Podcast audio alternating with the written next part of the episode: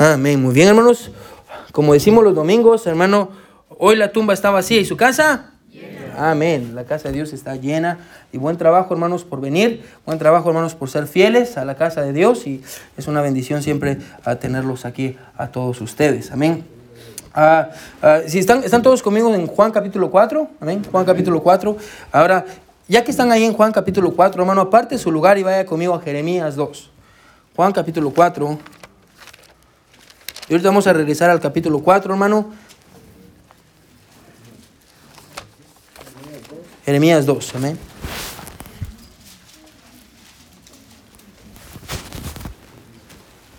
Jeremías capítulo 2, amén. Jeremías capítulo 2. Le voy a dar unos minutos para que lo busque, amén. Yo sé que está más complicado. Y una vez más, hermanos, gracias a todos ustedes que que oraron por mí, gracias por sus mensajes, los hermanos que me llevaron comida, ah, gracias hermanos, gracias por todo, es una, bendición hermanos ser parte de esta iglesia, amén, yo, yo estoy bien agradecido con Dios por ustedes, amén, y, una vez más a los visitantes, gracias por estar con nosotros, es una bendición tenerlos aquí. So, ¿Ya están ahí todos, Jeremías 2? Amén, muy bien. Ahora, esto es lo que vamos a hacer, hermanos. ¿sí? Quiero que leamos Jeremías 2, versículo 13. Vamos a leer ese pasaje y, después puede perder su lugar, pero yo voy a, voy a citar ese pasaje más adelante. So, quiero que lo tengamos fresco en nuestras cabezas. Jeremías 2, versículo 13. Y si quiere, hermano, subraye ese versículo y póngale ahí a la par a Juan capítulo 4, para que cuando usted esté estudiando su Biblia pueda recordarse de este pasaje, porque es muy importante. Jeremías 2, a 13 dice así, mire, escuche lo que dice, porque dos males ha hecho mi pueblo. Me dejaron a mí fuente de agua viva y, cavaron para sí cisternas, cisternas rotas que no retienen agua. Vamos a leerlo una vez más todos juntos, a la cuenta de tres. Uno, dos y tres dice, porque dos males ha hecho mi pueblo, me dejaron a mí fuente de agua viva y cavaron cisternas, cisternas rotas que no retienen agua. Ahora vaya conmigo a Juan. Ahora, bueno, estamos en una serie de sermones en el Evangelio de Juan, amén. Y la última vez que estuvimos en Juan fue, ah, yo creo que en octubre del año pasado. Ah, pero estamos en una serie de sermones titulada, hermano, para que podamos creer, amén, para que podamos creer. Y ya llegamos al capítulo 4 y, y llegamos a una historia muy importante. Ahora, esta historia, hermano, porque es muy larga, hermano, vamos a dividir ese, el, capítulo o la historia en cuatro. Así que, hermano, yo le animo a que esté viniendo los domingos y, hoy vamos a ver la primera parte de esta historia y yo creo que vamos a aprender algo ah, muy especial en cuanto a ella. Así que mire lo que dice Juan capítulo 4 del versículo 1 al 19. Mire lo que dice. Dice, cuando pues el Señor entendió que los fariseos habían oído decir, Jesús hace y bautiza, y bautiza más discípulos que Juan, aunque Jesús no bautizaba, sino sus discípulos, salió de Judea y se fue otra vez a, Galilea. Y le era necesario pasar por Samaria. Vino pues a una ciudad de Samaria llamada Sicar, junto a la heredad que Jacob dio a su hijo José. Y estaba ahí el pozo de Jacob. Entonces Jesús, cansado del camino, se sentó así junto al pozo. Era como la hora sexta. La hora sexta, manos, eran las doce del mediodía. Eran las dos exactas. Ya dice, vino una mujer, versículo 7, vino una mujer de Samaria a sacar agua. Y Jesús le dijo, dame de beber. Pues sus discípulos habían ido a la ciudad a comprar de comer. La mujer samaritana le dijo, ¿cómo tú siendo judío me pides a mí de beber, que soy mujer samaritana? Porque judíos y samaritanos no se tratan entre sí. Respondió Jesús y le dijo, si conocieras el don de Dios, ¿y quién es el que te dice, dame de beber? Tú le pedirías y él te daría agua viva. La mujer le dijo, Señor, no tienes con qué sacarla, y el pozo es hondo. ¿De dónde pues tienes el agua viva? Versículo 12. ¿Acaso tú eres mayor que nuestro padre Jacob, que nos dio este pozo, de cual bebieron sus hijos y sus ganados? Respondió, respondió Jesús y le dijo, cualquiera que bebiere de esta agua, volverá a tener sed. Mas el que bebiere del agua que yo le daré, no tendrá sed jamás sino que el agua que yo le daré será en él una fuente de agua que salte para vida eterna. Versículo 15, la mujer le dijo, Señor, dame esa agua para que no tenga sed, ni venga aquí a sacarla. Jesús le dijo, ve, llama a tu marido y ven acá. Respondió la mujer y dijo, no tengo marido. Jesús le dijo, bien has dicho, no tengo marido, porque cinco maridos has tenido. Y el que ahora tienes no es tu marido. Esto has dicho con verdad. Versículo 19, la mujer le dijo, Señor, me parece que tú eres profeta. So, si usted se pregunta, pastor, ¿por qué Dios nos dejó este pasaje en la Biblia? pasaje de esta mujer. Ahora, aunque le sea difícil, hermano, pensar en esto, la razón por la que Dios dejó este pasaje y la historia de esta mujer es porque todos somos iguales. Y hay cosas en ella que nosotros también tenemos. Tal vez su pecado es diferente al de ella, hermano, pero vamos a ver hoy, hermano, que hay cosas en la vida de esta mujer que se parecen mucho a las cosas que nosotros tenemos en nuestras vidas. So, yo quiero predicar bajo el título Agua viva. Agua viva. Y a manera de subtítulo, ya no viva con sed. Ya no viva con sed. Levanta hermanos, alguna vez usted ha tenido sed. ¿Ven? Sed. Dice que el calor está grande, y usted necesita tomar agua. Y cuando toma agua, hermano, el agua es deliciosa, amén, y, se siente refrescante. Ahora, e, e, esa es agua física. Jesús en el pasaje está hablando acerca de un agua espiritual. Y vamos a hablar acerca de ellos una vez más. Agua viva. Hermano, ya no viva con sed. Vamos a orar. Mi buen Dios que estás en el cielo, yo me, me mío delante de ti, Señor. Ah, reconozco, Padre, que tú eres el único que puede darnos agua viva. Tú eres el único Padre que puede darnos palabras de vida eterna, Señor. Y como Pedro dijo, ¿a quién iremos, Señor? Dios, quita toda distracción de en medio, Dios, para que tu mensaje pueda llegar a nuestros corazones. Ayúdame, mi Señor, a poder hablar tu palabra, Padre, con una compasión y con amor, Dios, y entendiendo, a Padre, que, todos somos hechos del mismo polvo y todos luchamos con las mismas cosas. Dios, y si hay alguien en este lugar que no, no ha bebido del agua viva, que hoy pueda satisfacer su sed. Y Dios, que hoy pueda ir a la fuente de agua viva que eres tú, Señor. Dios, yo te pido por tu palabra, que tú nos hables. En el nombre de Jesús oramos. Amén y amén. Pueden sentarse, hermanos. Una vez más, gracias, hermanos, por estar aquí.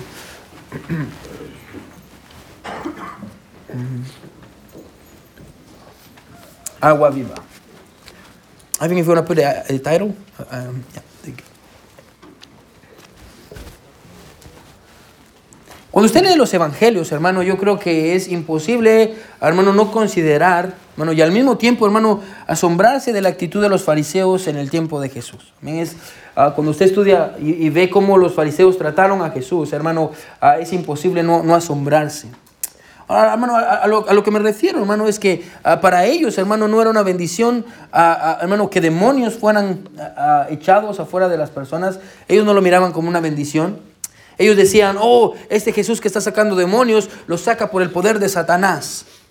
Los fariseos y los líderes religiosos, hermano, lo acusaban de ser un endemoniado. Acusaban a Jesús de estar endemoniado.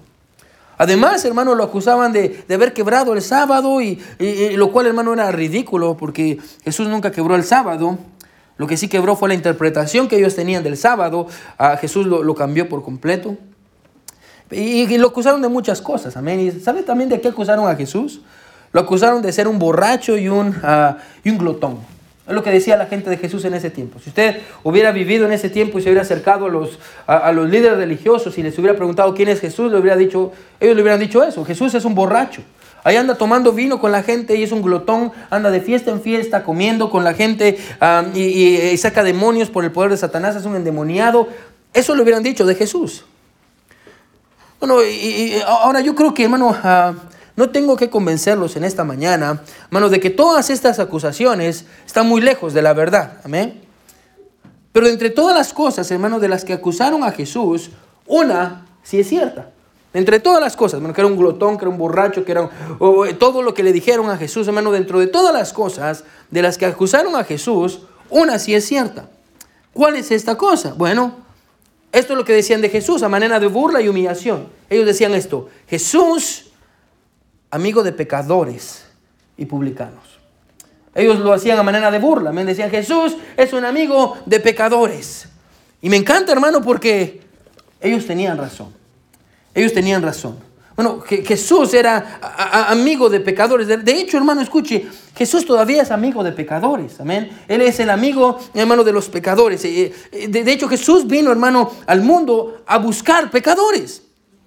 No vaya ahí, pero 1 Timoteo 1.15 dice esto, palabra fiel y digna de ser recibida por todos, que Cristo Jesús vino al mundo para salvar a los pecadores, de los cuales yo soy el primero. No, Jesús vino al mundo, bueno, y, no, lo, no quiero arruinarle su Navidad, amén. No, pero Jesús no vino al mundo para, para crear la temporada de la Navidad, amén. Jesús no vino al mundo para crear la Navidad.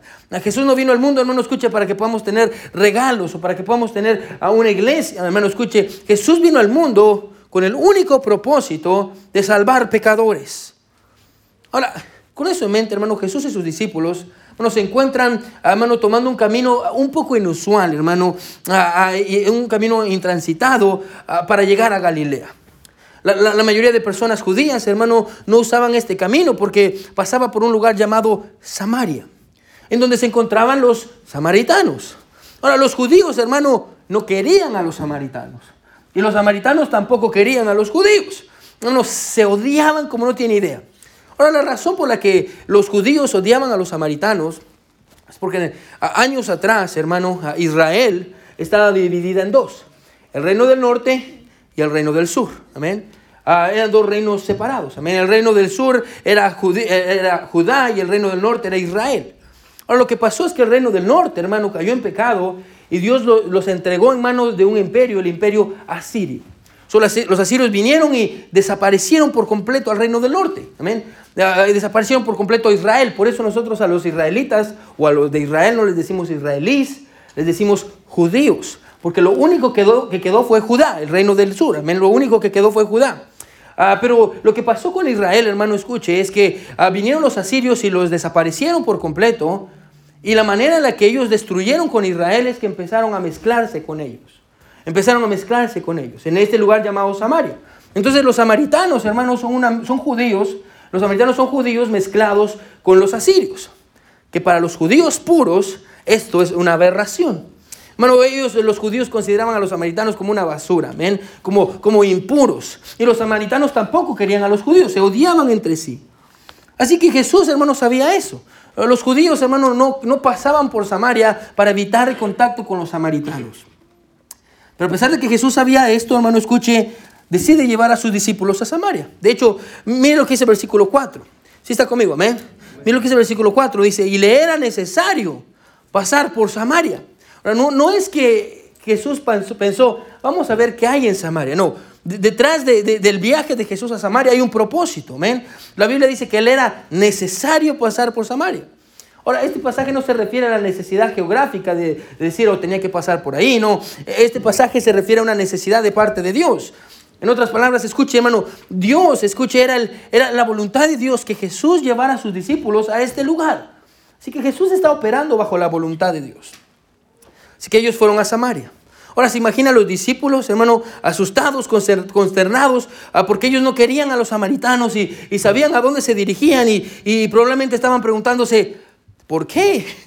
¿Por qué Jesús nos está llevando por este camino? Amén. Así que van los discípulos y va Jesús y eventualmente llegan a una ciudad que se llama Sicar, una ciudad de Samaria.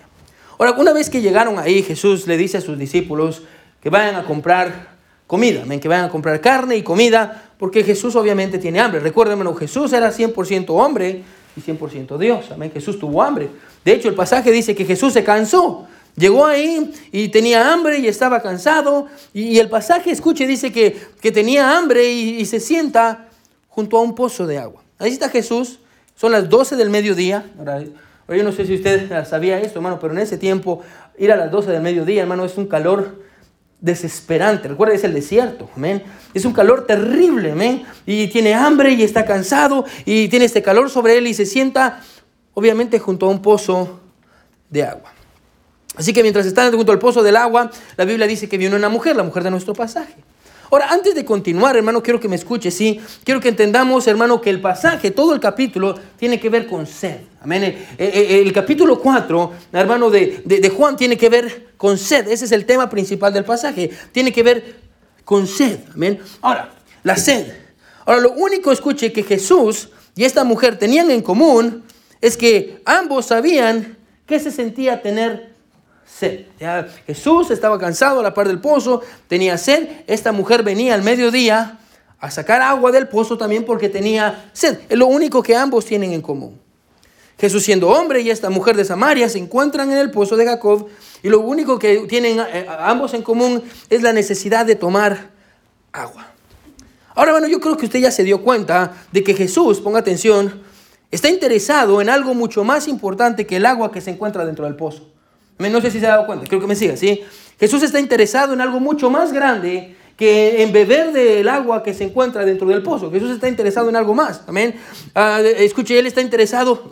De hecho, hermano, el pasaje ni nos dice si Jesús tomó agua al final o no tomó agua. Amén. El pasaje no nos dice nada. ¿Por qué? Porque eso, esa no es la preocupación de Jesús. Ah, aunque Él tenga sed, su preocupación no es, no es tomar agua del pozo. Jesús está preocupado en algo más importante. Amén. Ah, de, de, hecho, hermano, hay algo que tenemos que entender y es que, y es importante, si usted mira el capítulo 2, mire conmigo Juan, Juan capítulo 2, versículo 25. Hay un versículo, hermano, que yo quiero que usted se recuerde, porque nos sirve más o menos para interpretar muchas, muchas de las situaciones de Jesús. Mire lo que es el versículo 25. Juan 2, 25 dice, hablando de Jesús, y no tenía necesidad de que nadie le diese testimonio del hombre, pues él sabía lo que había en el hombre. Ahora, Jesús sabía qué estaba pasando. Jesús sabía, hermano, que a esa hora iba a venir una mujer y Jesús conoce a esta mujer. Jesús sabe qué hay en el corazón de esta mujer. Jesús sabría todo sobre ella antes de que ella viniera. Así que cuando ella se acerca, ponga atención, quédese conmigo, comienza a platicar con él. Ahora, y el único propósito, hermano, obviamente Jesús está hablando con ella, con el único propósito de salvarla. Es lo que Jesús quiere. Recuerde que dijimos al principio, Jesús vino a buscar y a salvar lo que se había perdido. Jesús quiere salvar a esta mujer, quiere ayudar a esta mujer. Bueno, y creo que la evidencia, hermano, ponga atención, es más que clara de que esta mujer estaba perdida. Amén. Bueno, esta mujer estaba perdida y eh, esta mujer estaba ah, completamente perdida, estaba eh, enfocada en saciar su necesidad física y Jesús estaba, a mano enfocado en saciar su necesidad espiritual. Jesús le pide a la mujer que está ahí a que le dé de tomar agua, le pide que le dé beber. Ahora la mujer está ahí, cuando escucha que le pide de tomar agua, la mujer se asusta. ¿Cómo así que me está pidiendo que tome agua? ¿Por qué? Quiero que se quede conmigo. Porque no era la costumbre, hermano, de ese tiempo que un hombre le hablara a una mujer que no conocía. Eh, esa no, era una costumbre. En ese tiempo un hombre no le hablaba a una mujer, hermano, a, que no conocía. A propósito, hombres, yo creo que todavía debería ser una buena costumbre. Amén. No le ande hablando a mujeres que no conoce. Amén. En Facebook o en estas cosas. Esto se lo doy gratis. Amén. Así que era una costumbre, hermano, que los hombres no le hablaban a las mujeres que no conocían. Pero si dejamos a un lado, hermano, escuche el hecho de que en ese tiempo, hermano, la tradición decía que un hombre no podía hablarle a una mujer. Bueno, aún peor las cosas, hermano. La manera en la que Jesús le pide el agua es un poquito ah, brusca, si usted lo quiere ver así. Mire lo que dice el versículo 7. Mire, lo que dice. Vino una mujer de Samaria a sacar agua y Jesús le dijo, dame de beber. Ni siquiera le dice, por favor, ni siquiera le dice, no, hey, dame agua, amén. Ahora, hermana, si usted hubiera sido esa mujer, hermano, a la que Jesús le pide, hermano, agua, lo más seguro es que usted le hubiera dicho, y este ni por favor me está pidiendo. ¿Quién se cree este que es? Amén. Pues no lo voy a dar, lo voy a ignorar. Amén. Ah, ya, eh, eh, es lo más probable. Amén. Ah, es más, hermano, puedo contar todas las razones por las cuales ni siquiera esta mujer tendría que haberle hablado de regreso. Pero mire qué es lo que le dice Jesús en el versículo 10. Mire, ya, ya estamos llegando al punto. ¿no? Quédese conmigo. Respondiendo Jesús le dijo, escuche, si conocieras el don de Dios, en otras palabras, si supieras lo que Dios te puede dar, si supieras el don de Dios y quién es el que te dice, dame de beber, tú le pedirías y él te daría, que dice, agua viva. Bueno, Jesús sabe lo que está pasando. Eh, bueno, ella no sabe lo que está pasando, Jesús sí sabe lo que está pasando. Ahí déjeme decir algo muy, muy, muy rápido. Mira lo que dice el versículo, mira lo que dice el versículo 11. Mira lo que dice el versículo 11. Dice, la mujer le dijo, Señor, no tienes con qué sacarla y el pozo es hondo. ¿De dónde pues tienes el agua viva? Ella no sabía nada. Ella no sabía nada. ¿Qué es esta agua viva? ¿De qué me está hablando Jesús? Lo único que ella sabe es que son las 12 del mediodía. Ella tiene sed y llegó a traer agua a esa hora. Es lo único que esta mujer sabe. Una vez más, esta mujer estaba enfocada en saciar su necesidad física. Jesús estaba enfocado en saciar su necesidad espiritual. Ahora, quédese conmigo. La razón por la que Jesús le está hablando de agua a esta mujer, escuche, es muy importante porque Jesús sabe escuche que la vida de esta mujer se encuentra como el desierto en el que ellos se encuentran. Jesús le habla de agua, ¿por qué? Porque Jesús sabe, escuche, que la vida de esta mujer es un desierto. Jesús sabe, escuche, que esta mujer ha estado buscando y buscando por algo que pueda ser capaz de saciar la sed que hay en su alma, pero no lo ha encontrado. Pastor, ¿Qué quiere decir que, que, con que la vida de esta mujer nos dice que está buscando algo? Pastor, ¿cómo sabe que esta mujer está buscando algo si solo usted sabe, la, la Biblia dice que llegó a buscar agua? ¿Cómo sabe que la vida de esta mujer está buscando algo? Muy sencillo, lo sabemos porque esta mujer ya intentó con el matrimonio.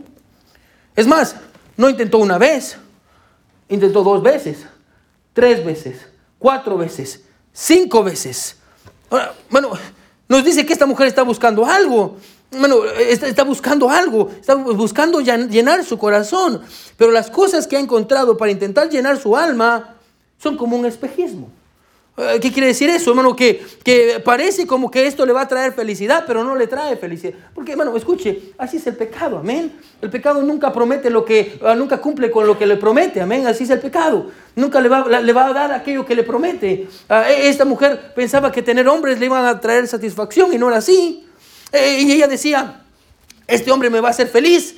No, este hombre no me hizo feliz. A este otro hombre parece que sí me va a ayudar a criar a mis hijos. Y este hombre tampoco funcionó. Y este hombre parece que sí me va a amar y no me amó. Y este hombre parece que sí me va a cuidar y no me cuidó. Y así sucesivamente, escuche, al punto en el que en ese preciso momento, escuche, ella está viviendo con un hombre que ni siquiera es su esposo, lo cual nos dice que todavía está buscando.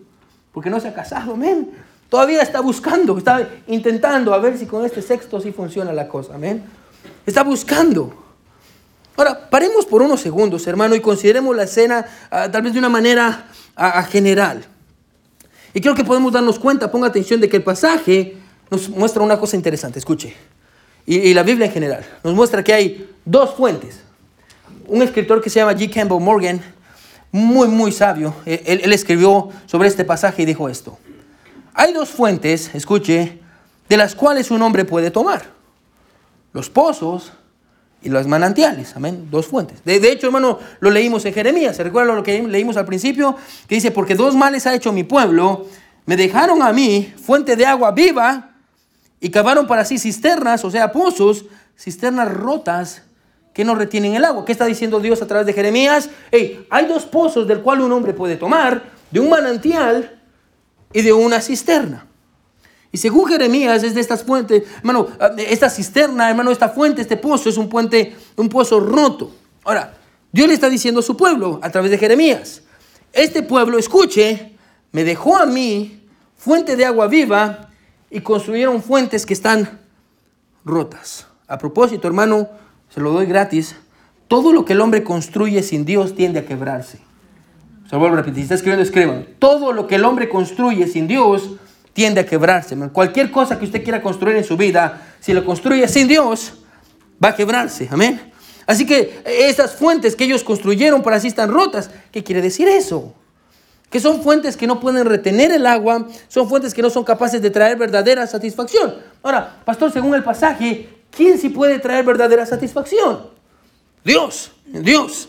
De hecho, ponga atención, Dios se refiere a sí mismo como la fuente de agua viva la fuente de todo aquello que es verdad, la fuente de todo aquello que es bueno, la fuente de todo aquello que produce vida. Dios es la fuente de vida. Y en este pasaje, escuche, Jesús está diciendo, si usted, quiero que me siga, vive, bebe de mí, usted nunca va a tener sed. Pero si usted bebe de otra fuente esperando que ésta lo sacie, usted siempre va a vivir con sed. Ahora, yo creo que hasta este punto creo que es claro. ¿Me? Si está conmigo. Ya, hay dos fuentes, una fuente que es la fuente que el hombre intenta hacer para sí mismo, un pozo roto, de donde toma, toma, toma y no se sacia. Por el otro lado está la fuente de agua viva que es, que es Jesús y de esa fuente, si usted toma, nunca más va a volver a tener sed. Ahora, cuando yo pienso en este pasaje, hermano, y, y, y pienso en esto de las fuentes, viene a mi mente, hermano, el ejemplo de un hombre, ponga atención, que supo que fue tomar de la fuente del agua viva, ¿Y qué, se sintió? Saciarse de Jesús, saciarse de Dios. El nombre de este hombre, escuche, fue Salomón. Ahora, cuando Salomón, ¿qué dice? Cuando Salomón heredó el trono de su padre David, Dios le preguntó, ¿qué quieres que te dé? Salomón le dijo, yo quiero que, me encanta porque Salomón no pidió larga vida, no pidió dinero, no pidió nada de eso. Salomón dijo, yo quiero que me dé sabiduría para guiar a tu pueblo. Dios lo vio y dijo, claro que sí, te voy a dar sabiduría y te voy a dar todo aquello que no pediste, amén. Y le dio riqueza y le dio poder, amén. Y Salomón, escuche, en ese momento Salomón empezó a tomar de la fuente de agua viva y empezó a tomar de Dios y tomar de Dios y, tomar de Dios, pastor, y le funcionó. Claro que le funcionó, amén. Bueno, la nación de Israel, hermano, comenzó a crecer sobremanera bajo su liderazgo. Bueno, Israel nunca había tenido una gloria tan grande como la que tuvo bajo el rey Salomón. Bueno, el templo estaba precioso, era un templo de oro. Bueno, nunca habían construido un templo tan grande y tan maravilloso como el templo que Salomón construyó. Pastor, ¿por qué Dios hizo todo eso con Israel? ¿Por qué? Escuche, porque Salomón decidió beber del agua viva de Dios. Y yo quiero a Dios, y yo amo a Dios, y yo voy a buscar a Dios. Y Salomón empezó a beber del agua viva. Pero si usted lee el libro de Eclesiastés, se va a dar cuenta de que Salomón tomó una de las peores decisiones de su vida. Y Salomón dijo, ahora ya yo sé que se siente tomar del agua viva de Dios. Voy a intentar y voy a probar que se siente vivir la vida bajo el sol. En otras palabras, voy a intentar vivir la vida sin Dios. Yo ya sé cómo funciona la vida con Dios, voy a vivir sin Dios. Y, dijo, voy, voy a empezar a tomar de otras fuentes. Y primero, usted puede leer esto en Eclesiastés, amén. Y dice, voy a, voy a comenzar a tomar de la fuente de la educación. Y Salomón, hermano, era capaz de mantener una conversación científica o inteligente, hermano, de lo que usted se imagine. Salomón era un hombre sabio e inteligente. Hermano, la gente viajaba horas, días y meses para poder escuchar su sabiduría. Él dijo, yo voy a, voy a tomar de la fuente de la educación, amén. Y voy a, voy a conocer y voy a aprender y aprender y aprender y aprender. Y mientras aprendía se dio cuenta de que aprender y aprender nunca tiene un final. Siempre hay algo nuevo que aprender. Así que llegó a la conclusión de que mm, la educación es vanidad. Salomón dijo, ah, voy ya, ya tomé de esta fuente, ahora voy a tomar de la fuente de las riquezas y las posesiones. Bueno, Salomón era uno de los hombres más ricos que ha existido en la faz de la tierra.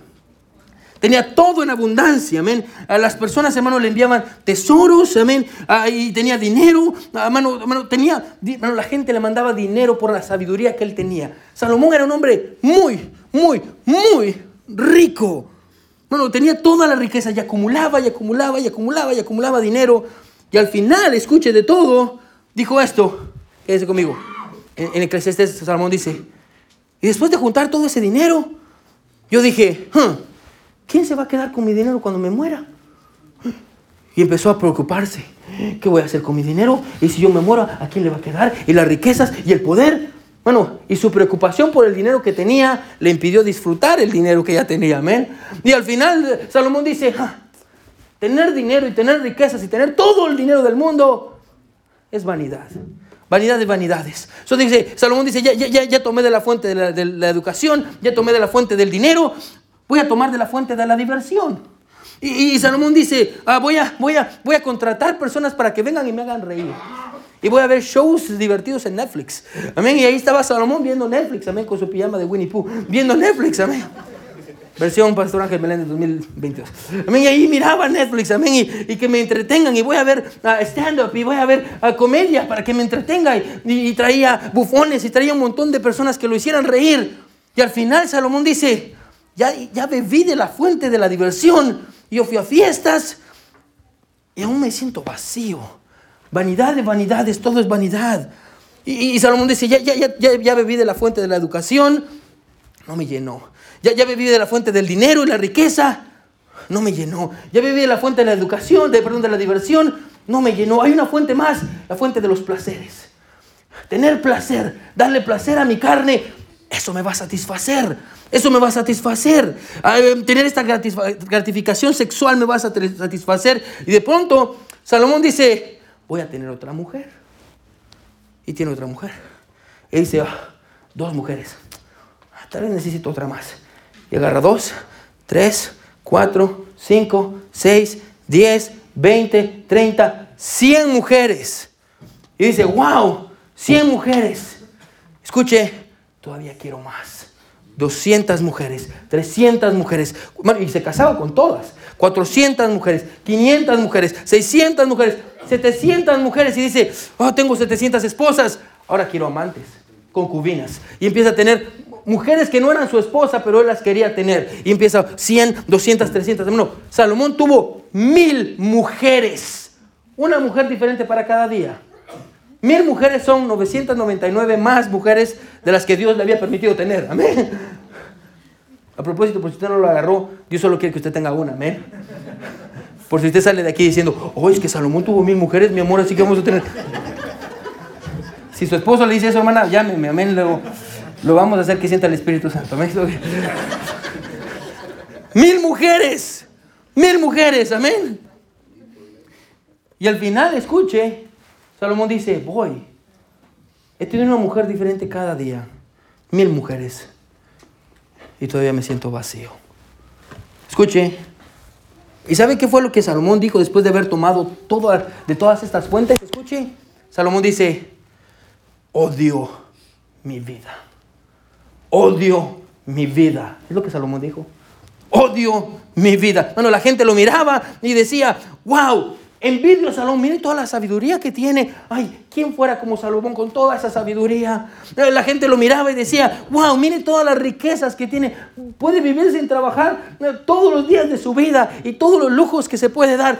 ¿Cómo envidio las riquezas de Salomón? La gente lo miraba y decía, wow, Salomón tiene mil mujeres. No creo que un hombre envidie a otro hombre que tiene mil mujeres, pero bueno, ya, mil mujeres. Aquí está mi sermón. Mil mujeres. Yo envidio a Salomón todas las mujeres que tiene. Y no eran cualquier mujer, eran mujeres hermosas. La gente lo envidiaba y decía, qué vida la que tiene Salomón. Y Salomón decía, no, yo he tomado de todas esas fuentes, y de esa fuente también, y de esa fuente también, y de esa fuente también, y de esa fuente también. Y todas me han dejado insatisfecho. Todo es vanidad de vanidades. Yo odio mi vida. Todas esas fuentes no fueron capaces de darle satisfacción. Escuche, y regresando a Juan 4, donde estamos, la mujer samaritana lo sabía. Bueno, de, hecho, hermano, eh, estos, cuatro, estos cinco esposos que había tenido más el con el que vivía ahora, hermano, tampoco le habían traído satisfacción.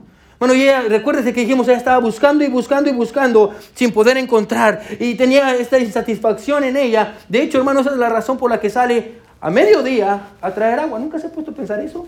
¿Por qué la Biblia dice que es la sexta hora?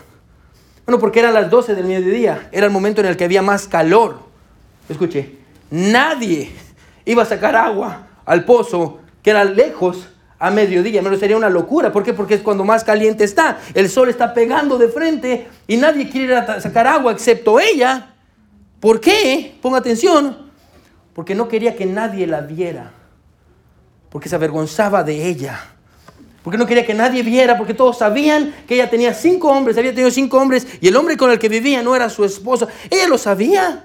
Hermano, ella ni siquiera podía ver a las personas a la cara por la vergüenza que tenía. Bueno, y es esta mujer que en el versículo 10, escuche, Jesús le dice, si conocieras el don de Dios, ¿y quién es el que te dice, dame de beber? Tú le, tú le pedirías y Él te daría agua viva. Más, mira lo que dice el versículo 13 y 14. Mira lo que dice el versículo 13 y 14. Respondiendo Jesús y le dijo, cualquiera que bebiere de esta agua volverá a tener sed. Mas el que bebiere del agua que yo le daré, ¿qué dice? No tendrá sed jamás, sino que el agua que yo le daré será en él una fuente de agua que salte para vida eterna. Bueno, ¿usted cree que Jesús agarró la atención de esta mujer? Mira lo que la mujer le dice en el versículo 15. La mujer le dijo, Señor, dame de esa agua. Pero mira la siguiente parte, para que no tenga yo sed, ni venga aquí a sacarla. ¿Qué es lo que le está diciendo esta mujer? Ponga atención, esta mujer no solo le está pidiendo a Jesús que le dé agua viva, bueno, porque eso es lo obvio. Escuche, esta mujer le está pidiendo a Jesús, ponga atención, que le quite la carga de la vergüenza y la culpa que lleva en su corazón. Ya no quiero venir aquí. Ya no quiero venir aquí a mediodía cuando nadie más viene. Ya no quiero estar escondiéndome de las personas. Señor, ya no quiero vivir así. Ya no quiero venir a sacar agua a este pozo. Ya no quiero, Señor, ya no soporto la vergüenza. Ya no soporto la humillación. Todos se burlan de mí. Todos hablan mal a mis espaldas. Señor, quítame la vergüenza y la culpa que llevo dentro de mí. Dame de esa agua. Para que ya no venga a sacar agua en este lugar nunca más.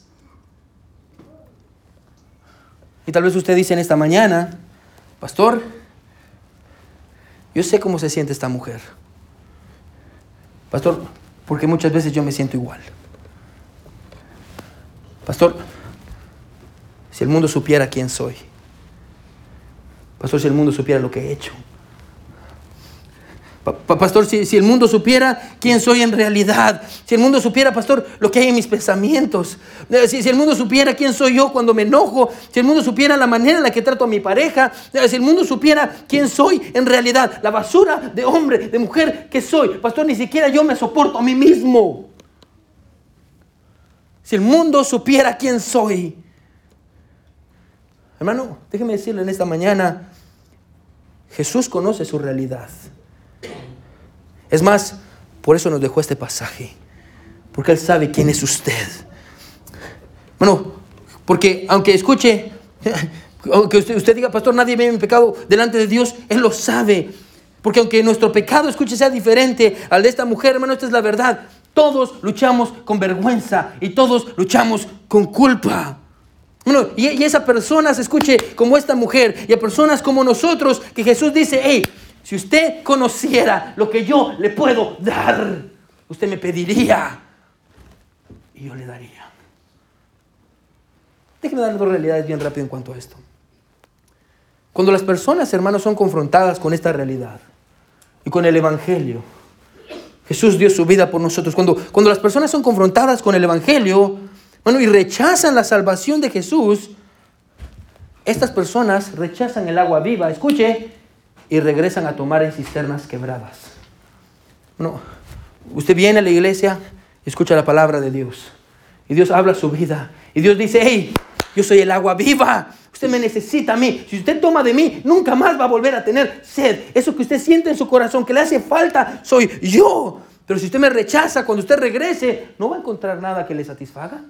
No va a encontrar nada mejor que yo. Bueno, y usted va a regresar a su vida y, hermano, seguir tomando de fuentes quebradas y va a decir, un título, un título más. Si estudio, eso, eso me va a hacer feliz. Un, un, título más en mi pared, una relación más, un mejor trabajo, una hora más de trabajo, un par de miles de dólares más, una casa más, un carro más, un teléfono más. Escuche, buscando algo que les dé la satisfacción que su alma necesita. Pero al final, hermano, es como cuando usted va al mar y usted está, y, y el sol está encima de usted y usted mira el mar y mira el agua y usted está cansado y usted dice, quiero saciar mi sed y toma agua salada y toma agua salada y toma agua salada. Yo yo no sé si usted sabe esto, pero el agua salada, lejos de quitarle la sed, produce más sed. Y usted empieza a tomar más agua, más agua, más agua, más agua, pensando que esa agua lo va a satisfacer, pero al final usted no se da cuenta que está, que está muriendo, porque se está muriendo deshidratado por la sal del agua. Bueno, esas son las fuentes quebradas. Que usted dice, voy a tomar de esto, voy a tomar de dinero, voy a Ven, vine a Estados Unidos, pastor, para hacer dinero. Y eso es lo que me preocupa. Y voy a saciarme de dinero. Bueno, como Salomón al final de su vida, yo le garantizo que usted va a decir, yo odio mi vida. Tengo una casa, tengo un carro, tengo dinero, pero al mismo tiempo no tengo nada. ¿Qué está haciendo? Tomando agua salada de fuentes quebradas que no lo pueden llenar. Déjeme decirle otra triste realidad. Y esta es sobre aquellos que como Salomón, una vez tomaron agua viva. Y usted vino a Jesús. Y usted conoció quién era Dios. Y usted conoció el regalo de Dios y lo bien que uno, que uno la pasa caminando con su Salvador. Y usted conoció quién era Dios y conoció lo que Dios podía dar. Pero decidió experimentar qué se siente vivir sin Dios. Y hoy como Salomón está bebiendo de fuentes que no pueden satisfacerlo habiendo conocido una vez el agua viva. Ahora, bueno, escuche, no importa en cuál de los dos grupos se encuentra, ponga atención, la verdad es la misma.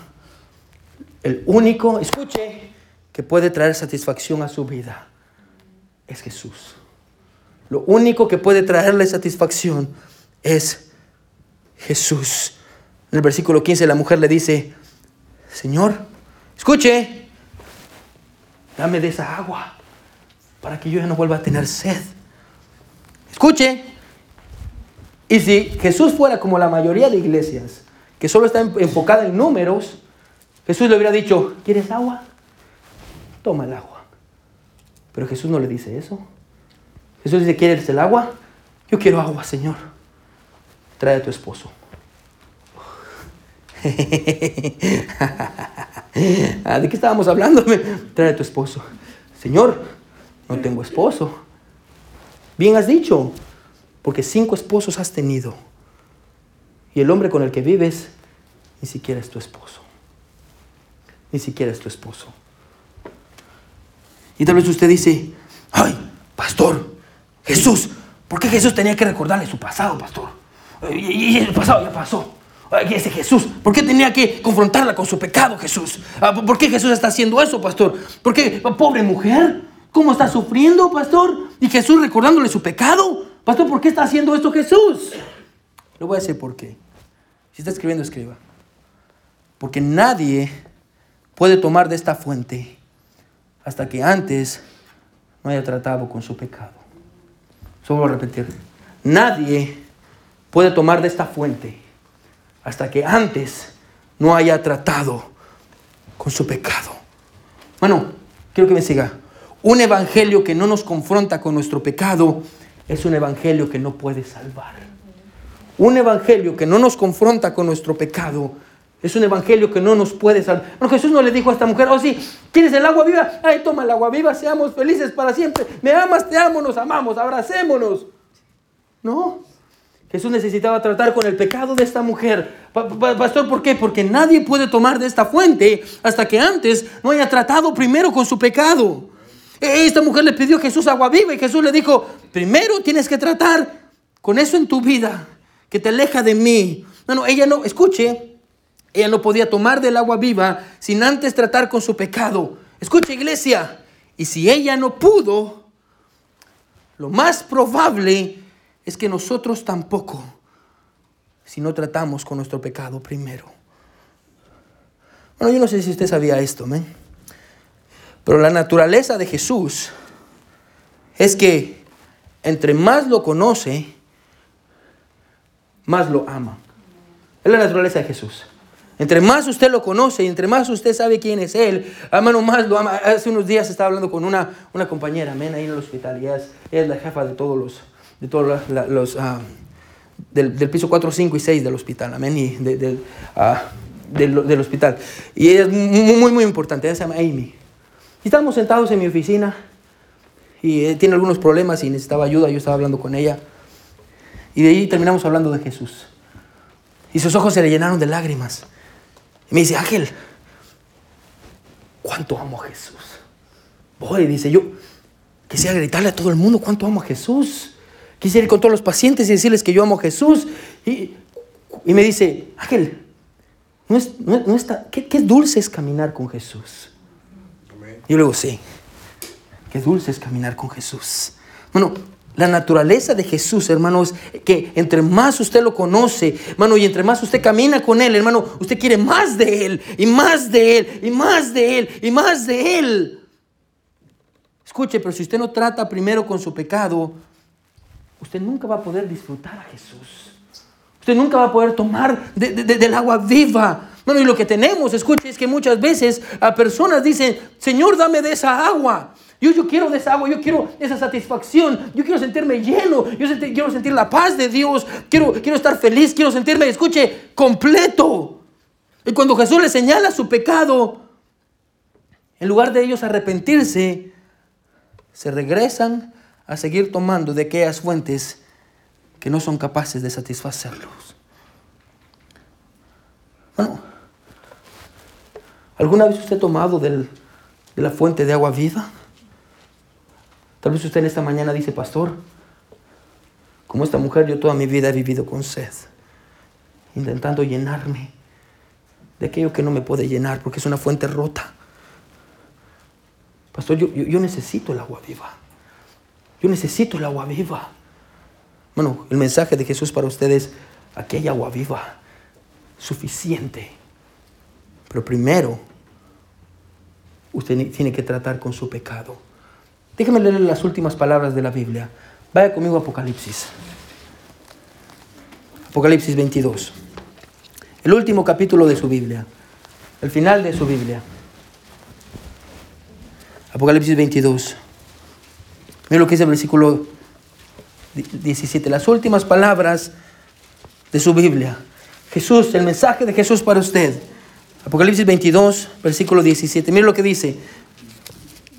Y el Espíritu, escuche, ya están todos ahí. El último, eh, capítulo 22, el último capítulo de Apocalipsis, versículo 17, dice, y el Espíritu y la esposa, la esposa son los creyentes, los salvos, aquellos que han vivido y han tomado del agua de Dios. Dice, y el Espíritu y la esposa dicen, ven. Y el que oye diga, ven. Y el que tiene sed, venga. Y el que quiera, tome del agua de la vida gratuitamente. Es lo que Dios dice a usted hoy. Dios dice, venga, ¿tiene sed? ¿Tiene culpa? ¿Tiene preocupaciones? ¿Tiene dolores? Venga, el agua es abundante, pero antes tiene que tratar con su pecado. Tiene que tener arrepentimiento. Tiene que venir a un punto en el que diga, Señor, perdóname. Yo no soy lo que debería de ser. Señor, dame esa agua. Perdóname. Que Dios nos ayude, hermano, a tomar de la fuente de agua viva. Todos con ojos cerrados y cabeza inclinada. Nadie viendo. Todos con ojos cerrados y cabeza inclinada. Nadie viendo. Todos con ojos cerrados y cabeza inclinada. Todos con ojos cerrados y cabeza inclinada. ¿Quiénes dirían en esta mañana, pastor? Pastor, yo he vivido por muchos años con sed. Pastor, yo quiero tomar de esa agua. Pastor, yo quiero tomar de esa agua. Pastor, yo he vivido con culpa, con dolor y remordimiento. Pastor, yo quiero una nueva oportunidad. Pastor, yo necesito a Dios. Dios, yo quiero tratar con mi pecado hoy. Me arrepiento del pecado que he hecho, de la vida que he vivido, de las cosas que yo he hecho, yo he dicho, yo he visto, los lugares a donde he ido. Dios, yo quiero esa agua dame de esa agua. Dios dice, el que tiene sed, venga y beba del agua de la vida eterna. ¿Quiénes dirían en esta mañana, pastor? Yo quiero tomar de esa agua. Levante su mano. Yo quiero orar por usted. Nadie está viendo. Gloria a Dios, gloria a Dios, gloria a Dios, gloria a Dios. Gloria a Dios. ¿Quiénes dirían, pastor? Si muriera hoy, pastor, yo no sé a dónde iría mi alma. Pastor, yo quiero aceptar a Jesús como mi Salvador. Yo quiero que Jesús sea mi Salvador. Levante su mano si quiere que Jesús sea su Salvador. Gloria a Dios, gloria a Dios. Amén, amén, amén, amén, amén. Si usted levantó su mano y, quiere que Jesús sea su Salvador, ¿por qué no le dice ahí donde está? Señor, Señor, yo soy un pecador. Señor, yo, yo no merezco nada. Lo que merezco es el infierno, Señor. Señor, sálvame. Sálvame. Dame de esta agua. Para que yo ya nunca más tenga que sufrir culpa y vergüenza y dolor. Señor, yo necesito de esa agua. El piano va a sonar, hermanos.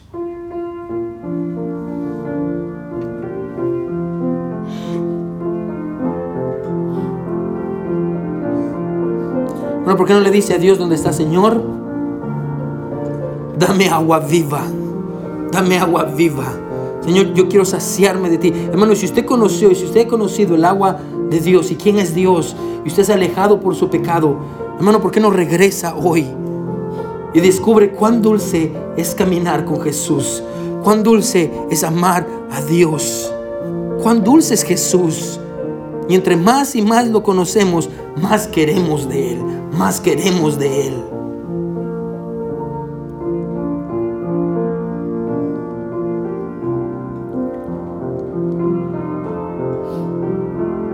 Buen Dios que estás en el cielo, Dios yo te agradezco por todos aquellos, Señor, que dijeron, Señor, sálvame, sálvame, Señor. Dios por todos aquellos que, que viven con sed, han vivido con sed, Dios, que ellos puedan entender que es necesario que sean confrontados con, su pecado, mi Dios, con nuestro pecado. Mi Dios, porque si no tratamos con nuestro pecado primero, mi Dios, nunca vamos a poder tomar de esta agua. Dios, ayúdanos, Señor. Ayúdanos. Gracias, Padre, por tu amor y tu misericordia. Ayúdanos a ya no tomar más de fuentes quebradas, fuentes que nos dejan sedientos y que no nos satisfacen. Ayúdanos, Señor. En tus manos de amor ponemos todo. En el nombre de Jesús oramos. Amén. Y amén. Amén. Gloria a Dios por su palabra. Amén. Amén. Muy bien, hermanos. Ah, yo voy a hablar bien rápido con las personas que levantaron su mano para aceptar a Jesús. Y, y glo- gloria a Dios, hermano, por eso. Y, y es lo que queremos en nuestra iglesia. Que cuando gente venga, no sea confrontada con la verdad de la palabra de Dios. Y, hermano, y es lo que queremos. Que gente sea salva. Amén. Como todos nosotros una vez fuimos salvos. So, gloria a Dios por todos, hermanos. Ah, tenemos café ahí. A todos, hermanos, pueden servirse café. Y las hermanas que van a, a tener su reunión de la guardería, hermano, ahí van a tener en el salón 123, creo que es. Y, y todos van a, van, a, van a tener ahí un... Ahí está la esquina, hermanos. Ya, y, ya. Los quiero mucho, hermanos. No se pierdan el siguiente miércoles y el domingo. Recuerden desayuno de hombres y todo lo que tenemos. Los quiero mucho. Que el Señor les bendiga. Hay pizzas, pero ya vienen en camino. Oh, tenemos pizzas, ya están allá atrás las pizzas. Muy bien. Que el Señor les bendiga. Estamos despedidos.